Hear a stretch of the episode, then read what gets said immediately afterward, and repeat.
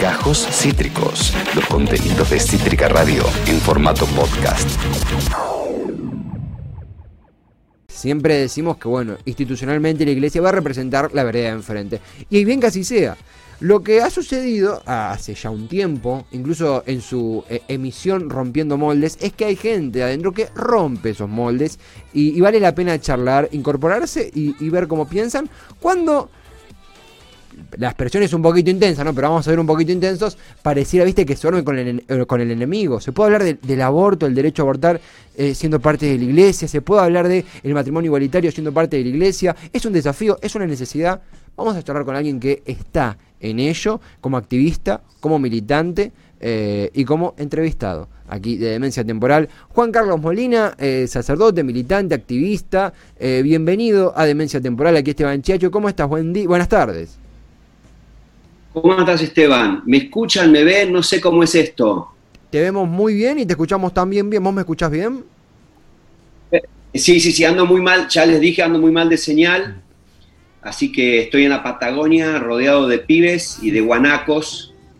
Eh, ¿Cómo jurásico? ¿Me dijiste jurásico? No, ¿por qué? No, no, no. Yo dije, yo dije que a veces, por no decir siempre, la posición de la iglesia institucionalmente hablando ha respondido a factores más bien, bueno, sí, eh, jurásicos, se están oponiendo al, aborto, al matrimonio igualitario. Eh, institucionalmente hablando, ¿vos, qué sentís al respecto? Porque eh, estamos para ello, para charlar. A ver,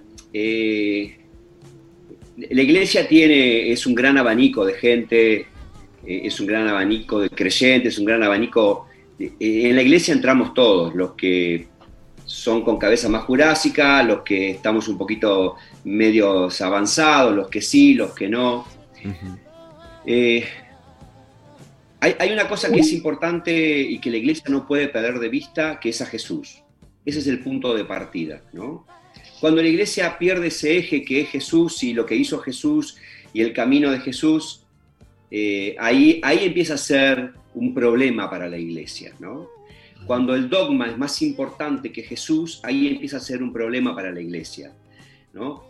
Claro, cuando, a ver, cuando la teología incluso empieza a ser más importante que Jesús o se convierte más importante que Jesús, empieza a ser un problema. Vos no te olvides que, al menos desde mi fe, Jesús vino para los últimos, para los descartados, para los enfermos, para los discriminados, Jesús hizo amigo de los niños que eran discriminados, amigo de las mujeres que eran discriminados, amigo de las prostitutas discriminadas, eh, amigo de los leprosos discriminados, incluso amigo de los publicanos discriminados. ¿no?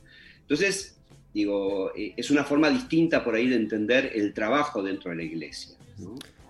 Eh, yo no soy un activista de la iglesia, soy un activista de Jesús, si querés, de alguna manera, y la estructura de la iglesia me ayuda a mí a poder anunciar a Jesús de ese lugar.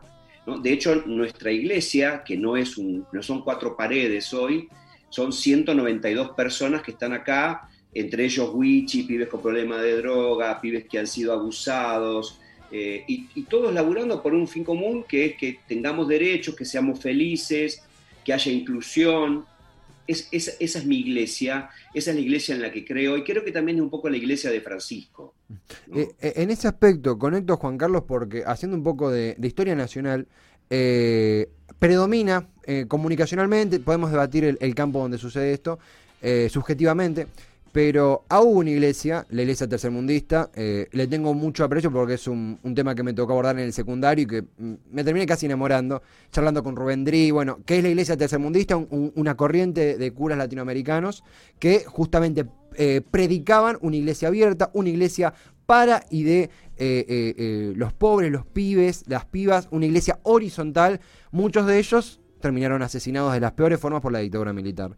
es, y una iglesia una iglesia de, los pobres. Esa es la iglesia del tercer mundo, ¿no? Eh, eh, es un movimiento que uno al leerlo, incluso no siendo católico creyente, se, enamora históricamente, políticamente, un montón de facciones interesantes. ¿Por qué, eh, en tu opinión, en el ámbito subjetivo, si se quiere, o el ámbito que vos prefieras, predomina esa institución dogmática? ¿Por qué aún no podemos, como sociedad, si querés, desembarazarnos de ese, de ese dogma y predominar esa iglesia horizontal. ¿Qué paso nos falta? ¿Quién, está, eh, ¿Quién juega a favor de ese interés?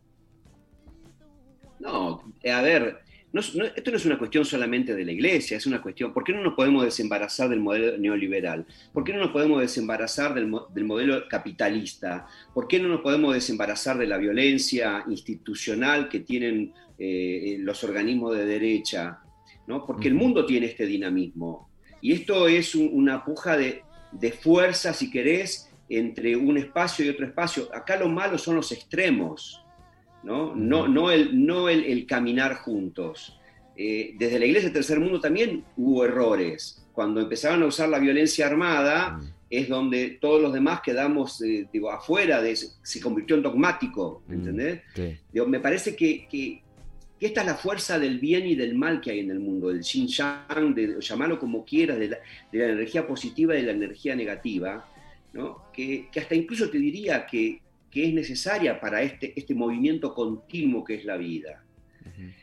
no, no, la vamos a desestabilizar nunca esta iglesia conservadora, porque hay muchos con cabezas así, ¿no? Tampoco vamos a, hacer prioritarios lo de la otra cabeza. Me parece que tiene que haber un equilibrio y ese es el camino donde vamos. En cuanto a nosotros, la opción de los pobres, digo, digo tenemos que seguir militando, misionando esto de que el único mensaje que dejó Jesús son los pobres y la salvación de los pobres y la felicidad de los pobres. Te voy a contar una anécdota. En el año 1500 eligieron eh, papa a, Julio II, creo que era. Hay un documento en una, biblioteca de Francia. Y los cardenales, viste que el papa lo eligen los cardenales, lo votan, y cuando lo eligieron, el Consejo de Cardenales le dijo al Papa Julio II, le digo, mira, te lo digo, te lo traduzco al idioma nuestro. Eh, una de las cosas que hay que hacer es esconder el Evangelio, que la gente no tenga la Biblia al alcance, porque en el momento que se enteren lo que dice la Biblia y lo que dice Jesús, nosotros desaparecemos como institución. Mm.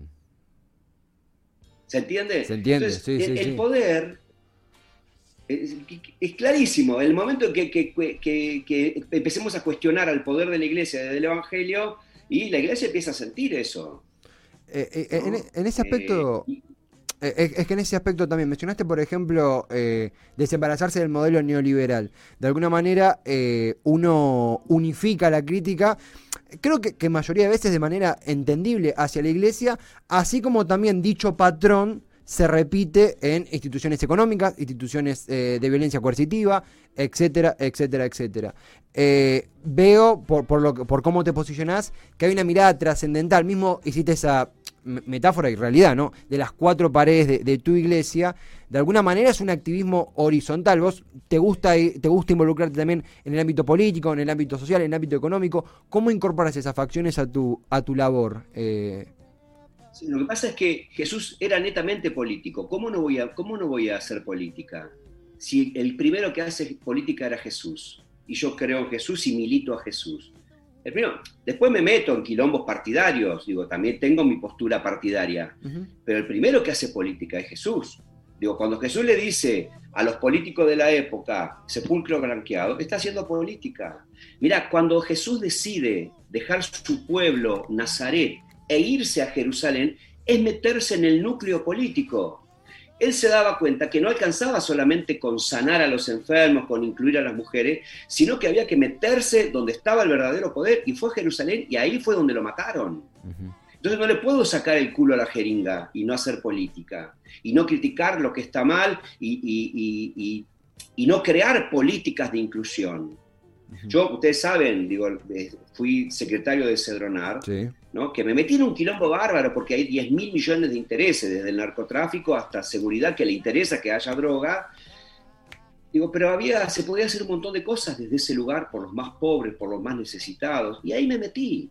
Así me fue también, pero ahí me metí. Entonces, eh, política es necesario hacerlo. ¿O te pensás que los obispos no hacen política? No, por supuesto. ¿O te eh, pensás que sacar la Virgen de Luján ahora y llevarla al Congreso no es hacer política? Eh, ¿O eh, te pensás que la carta de o, la no visita de Navidad al presidente no es hacer política? la iglesia es una institución, desde el lado que lo veamos, desde el lado que estamos conversando, posicionándonos en la iglesia del tercer mundo y yendo hacia la actualidad donde corregime si me equivoco, predomina un interés conservador. La iglesia es una institución totalmente política, desde intrínsecamente la historia de nuestro país y al mundo, pero quiero decir, en la historia de nuestro país fuertemente eh, vinculada. Bueno, lo hemos charlado, los crímenes contra los, los curas del, tercer, del, movimiento tercermundista, el, el, no saludo, hasta el no saludo ahora a Alberto Fernández. en este aspecto que vos mencionabas, de, en este aspecto que vos Es un error, es un error perdón, estamos con medio con delay, pero es un error mandarnos a nosotros a rezar y que otros hagan política. ¿En qué sentido? Es un error. Digo, que los curas que los curas recen y no hagan política, no, al contrario. Sí. La política tiene que ser mi espacio de oración. Por supuesto, de hecho, lo que predomina también políticamente hablando es en la en el interés conservador que de nuevo desde mi óptica ciudadana no no, no puedo envadenarme un conocimiento que, no tengo en el término eclesiástico pero recuerdo patente por decir un caso puntual eh, en la época de, de, Benedicto digo bien el sucesor de Juan Pablo eh, recuerdo en una conferencia en un encuentro que había hecho en África en un Sierra Leona, no recuerdo en el país exacto, arrasado por, el SIDA en los tiempos más críticos, eh, y exclamó medio hasta incluso balbuceó algo eh, en contra del uso de profiláctico y a partir de ahí dispararon un montón eh, de, titulares, etcétera, como la iglesia, bueno, la posición de la iglesia en torno a la educación sexual integral. Cuando leyéndote, escuchándote, vos tenés una posición muy diferente a lo, ni hablar lo que, lo que mencionaba Benedicto y algunos embajadores de dicha, de dicha visión en nuestro país y en el mundo. Vos te te diferenciás y activás políticamente por otro lado a esa, a esa, a esa razón de mundo que hace, ¿no? ¿O me equivoco? Mira, eh, yo soy profundamente cura porque tengo un motivo, que creo en Jesús, creo que me llamó, y además porque tengo los pibes pobres al lado mío. A partir de ahí, a partir de ahí se mueve mi sacerdocio. Entonces, ese es el punto de partida para mí. Cuando yo veo sufrir, todo tiene que estar alrededor girando en torno de que no haya sufrimiento. Jesús no quiso que el hombre sufriera, él no quiso sufrir, de hecho dice, no quiero subirme a la cruz, trata de sacarme este quilombo que me está metiendo de morirme en la cruz. Esa, es, la oración del huerto de Getsemaní. Después se la tuvo que bancar como un señor porque sabía que venía la salvación y porque era un pedido superior. ¿Bien? Es el mismo camino. Ahora, en esto hay que tener en cuenta la evolución también del pensamiento de la iglesia. Es necesario en este momento que la iglesia diga no, institucionalmente diga no al aborto, no a la droga, no a la cosa. Después hay que trabajar para ver lo que es mejor para el pueblo de Dios. Pero la palabra tiene que estar. ¿Qué quieres que diga eh, Francisco sobre el aborto? Eh, abortemos todo, viva la pepa. No, va a decir que no. Está, después estamos todos los que laburamos, que empezamos a tener una mirada distinta y que acompañamos estos distintos procesos. ¿Se entiende? Entonces, institucionalmente está bien que lo digan. Después estamos todos los demás, digo, las mujeres eh, católicas militantes, un montón de curas que, abrimos la cabeza y ayudamos a abrir la cabeza. Indudablemente que yo como cura estoy en contra del aborto, ¿no? Pero también sé que se criminaliza a las mujeres, que las mujeres mueren y que el Estado tiene que dar una solución. Lo ha dicho el Papa y hay que saber leerlo. Esto es un problema de salud es un problema de salud pública, no metan lo religioso. ¿Estamos? Entonces, desde ese lado, religiosamente yo le voy a decir, está mal. Ahora, también sé que es un problema de salud y que hay que acompañar esos procesos de salud. ¿Y yo desde qué lado me meto? Desde el lado, si querés, de la política religiosa. Las experiencias que hay en un montón de lugares en el mundo, desde que el aborto es legal, es que ha disminuido el aborto porque las mujeres están acompañadas, porque los procesos de las mujeres digo, tienen, tienen espacios de contención, ¿no? Digo, desde ahí, y después hacer la ley de tal manera que, no lo apuntemos a sacar vida, sino que haya más vida. ¿Se entiende? Hoy es el Día de los Inocentes, ¿sabes? Sí. Yo tenía dos opciones de tuitear hoy. Soy bastante tuitero, ya me siguen ustedes por ahí, ¿no? Y lo sigo a ustedes también. Entonces yo tenía dos posibilidades, sumarme a esta campaña de, uy, se, murió una vida inocente, van a matar una vida inocente, con la cual no estoy de acuerdo, o la otra decir, miren, yo estoy mostrando caras de inocentes, ¿sabes quiénes son los inocentes a quienes yo tengo que dar la vida? La cantidad de wichis que, no, que, se están cagando de hambre, la cantidad de wichis que, digo, consumen nafta para poder drogarse, la cantidad de pibes en la calle que me toca levantar y darles de comer. Eh, digo, es, e, esos son mis inocentes. Y entonces vamos por ahí. No sé si se entiende la diferencia que quiero hacer. Sí, sí, se comprende. O, dónde está. Hay un montón de vidas inocentes que necesitan tener vida. Sí, se comprende, se comprende Juan Carlos. Además, eh, primero es, es, es un, una experiencia fortísima y necesaria de compartir la que, la que vos eh, difundís. También permitime preguntarte eh, en, en, confianza, esta posición que, que, vos exponés, sumamente racional, desde tu posición, desde el lado que, que, vos hablas, donde hablas de, de, lo, de, lo, institucional y hablas de lo, del trabajo interno, eh, ¿Cómo ha sido la reacción entre pares, la reacción interna, como parte de, la Iglesia Argentina y como parte de la sociedad en sí? ¿Cómo fue la reacción de pares, cómo fue la interacción interna con estas ideas que vos nos comentás? A ver, eh, eh, todos saben que soy, digo, que rompo moldes. Mis, hermanos, mis compañeros, mis obispos saben que rompo moldes y saben que, perdón la expresión, estamos entre jóvenes, o al menos ustedes son jóvenes, y muchas cosas me chupan un huevo. Entonces, tengo esa libertad y eso me permite a mí eh, amar como amo, laburar como laburo. ¿está? Me, pusieron activista y yo la verdad que soy, soy un, laburante, yo le meto para adelante, más que activista, sí porque tengo muchas actividades, pero después le meto para adelante en lo que creo, me equivoco y vuelvo a empezar, y claro, entonces no es que estoy muy preocupado por lo que digan los demás. Hay un grupo que es, que es el grupo de los curas de la opción por los pobres, que tenemos una mirada mucho más particular, mucho, digo, más del tercer mundo si querés vos, o más de que hay que empezar a, dar vuelta a la tortilla y que sea la campana disonante en esta campana tan homogénea que tiene la iglesia, ¿no? Es un grupo muy pensante, ahí tenés a un Eduardo de la Serna que te piensa, un Dri que, que pensaba, Toda esta gente muy, muy, muy, muy fuerte. Y después tenés lo otro que a mí me escandaliza. A mí, de los, hay cosas que dicen ciertos curas que a mí me escandalizan. ¿no? Eh, decir que la Virgen María, eh, que Jesús nació porque la Virgen María no, no, no, abortó en esa época porque el aborto estaba prohibido, es decir, bueno, ¿qué? Si hubo aborto, hubiese abortado, decir, pero ni teológicamente tiene fundamento. No o que el fundamento sea eh, el Papa no viene a la Argentina porque el aborto. El Papa no viene a la Argentina porque no se le canta las pelotas venir a la Argentina, o porque hay otro motivo. No justamente por el aborto, digo. Entonces, ese tipo de argumentos tan vacíos, eh, tan, tan eh, extratemporales, tan, digo, oh, me dan por, por la... Entonces me peleo con todos ellos, ¿no? Cada tanto por ahí le mando un tuit. En este momento, le soy sincero, yo me he callado mucho con el tema del aborto. ¿Por qué me he callado mucho? Primero porque no tengo ganas de pelearme, porque tengo muchísimo laburo, ¿está? Y porque he optado en laburar por los que nadie les da pelota realmente, nadie les da pelota, ¿no? Eh, segundo, porque eh, voy a decir algo políticamente incorrecto, eh, no me gusta cuando un tema se usa políticamente para tapar otras cosas no me gusta, no me gusta y no me gusta, no me gustó con Cristina, no me gusta con Alberto, no me gusta con quien sea. Y yo tengo la sensación por ahí que, tenemos un montón de prioridades que nosotros no podemos dejar de hablar y que no sea el aborto el que nos haga callar estos temas.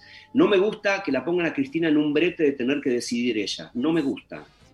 ¿no? Y no me gusta esa movida que hay interna, así, bueno, a ver, ¿a quién va a elegir Cristina?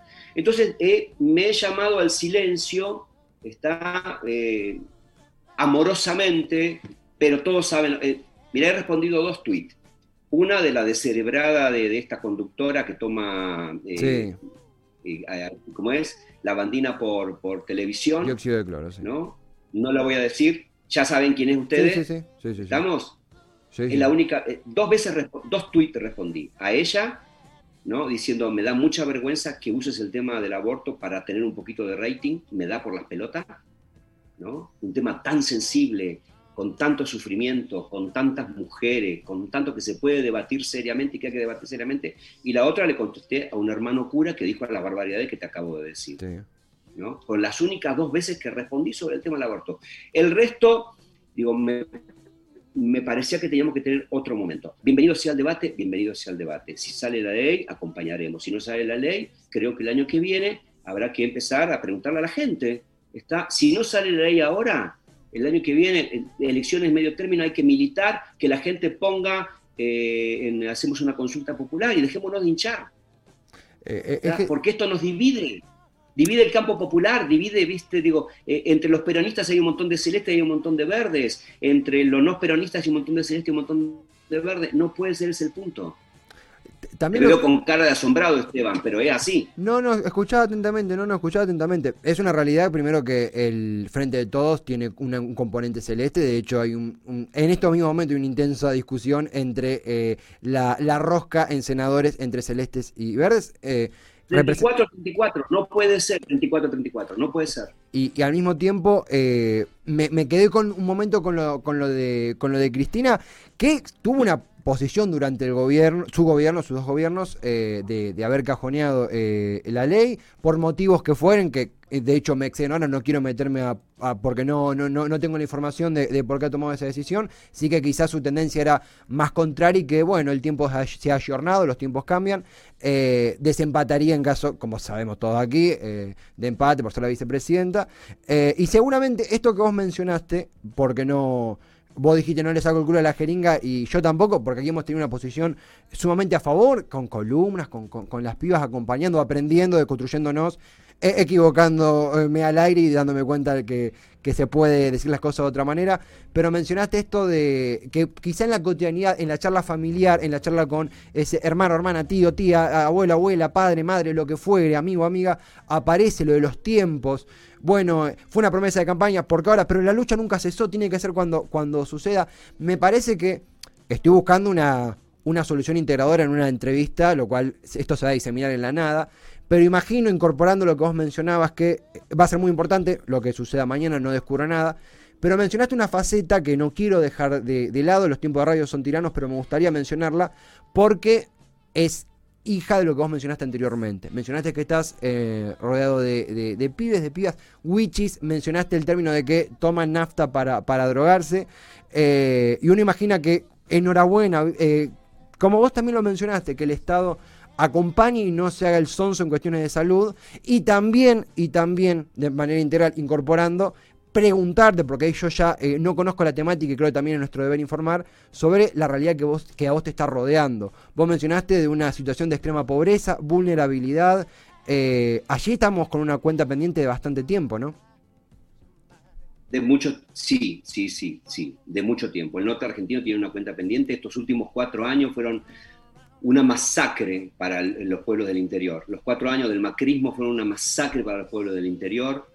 Eh, eh, este año de pandemia los pibes no tuvieron clase prácticamente, pero porque ni, ni nos preocupamos, ¿no? Y la verdad que yo digo, sabés que soy amigo de Capitanillo, se lo saben, laburamos bien, nos metemos, pero nunca alcanza.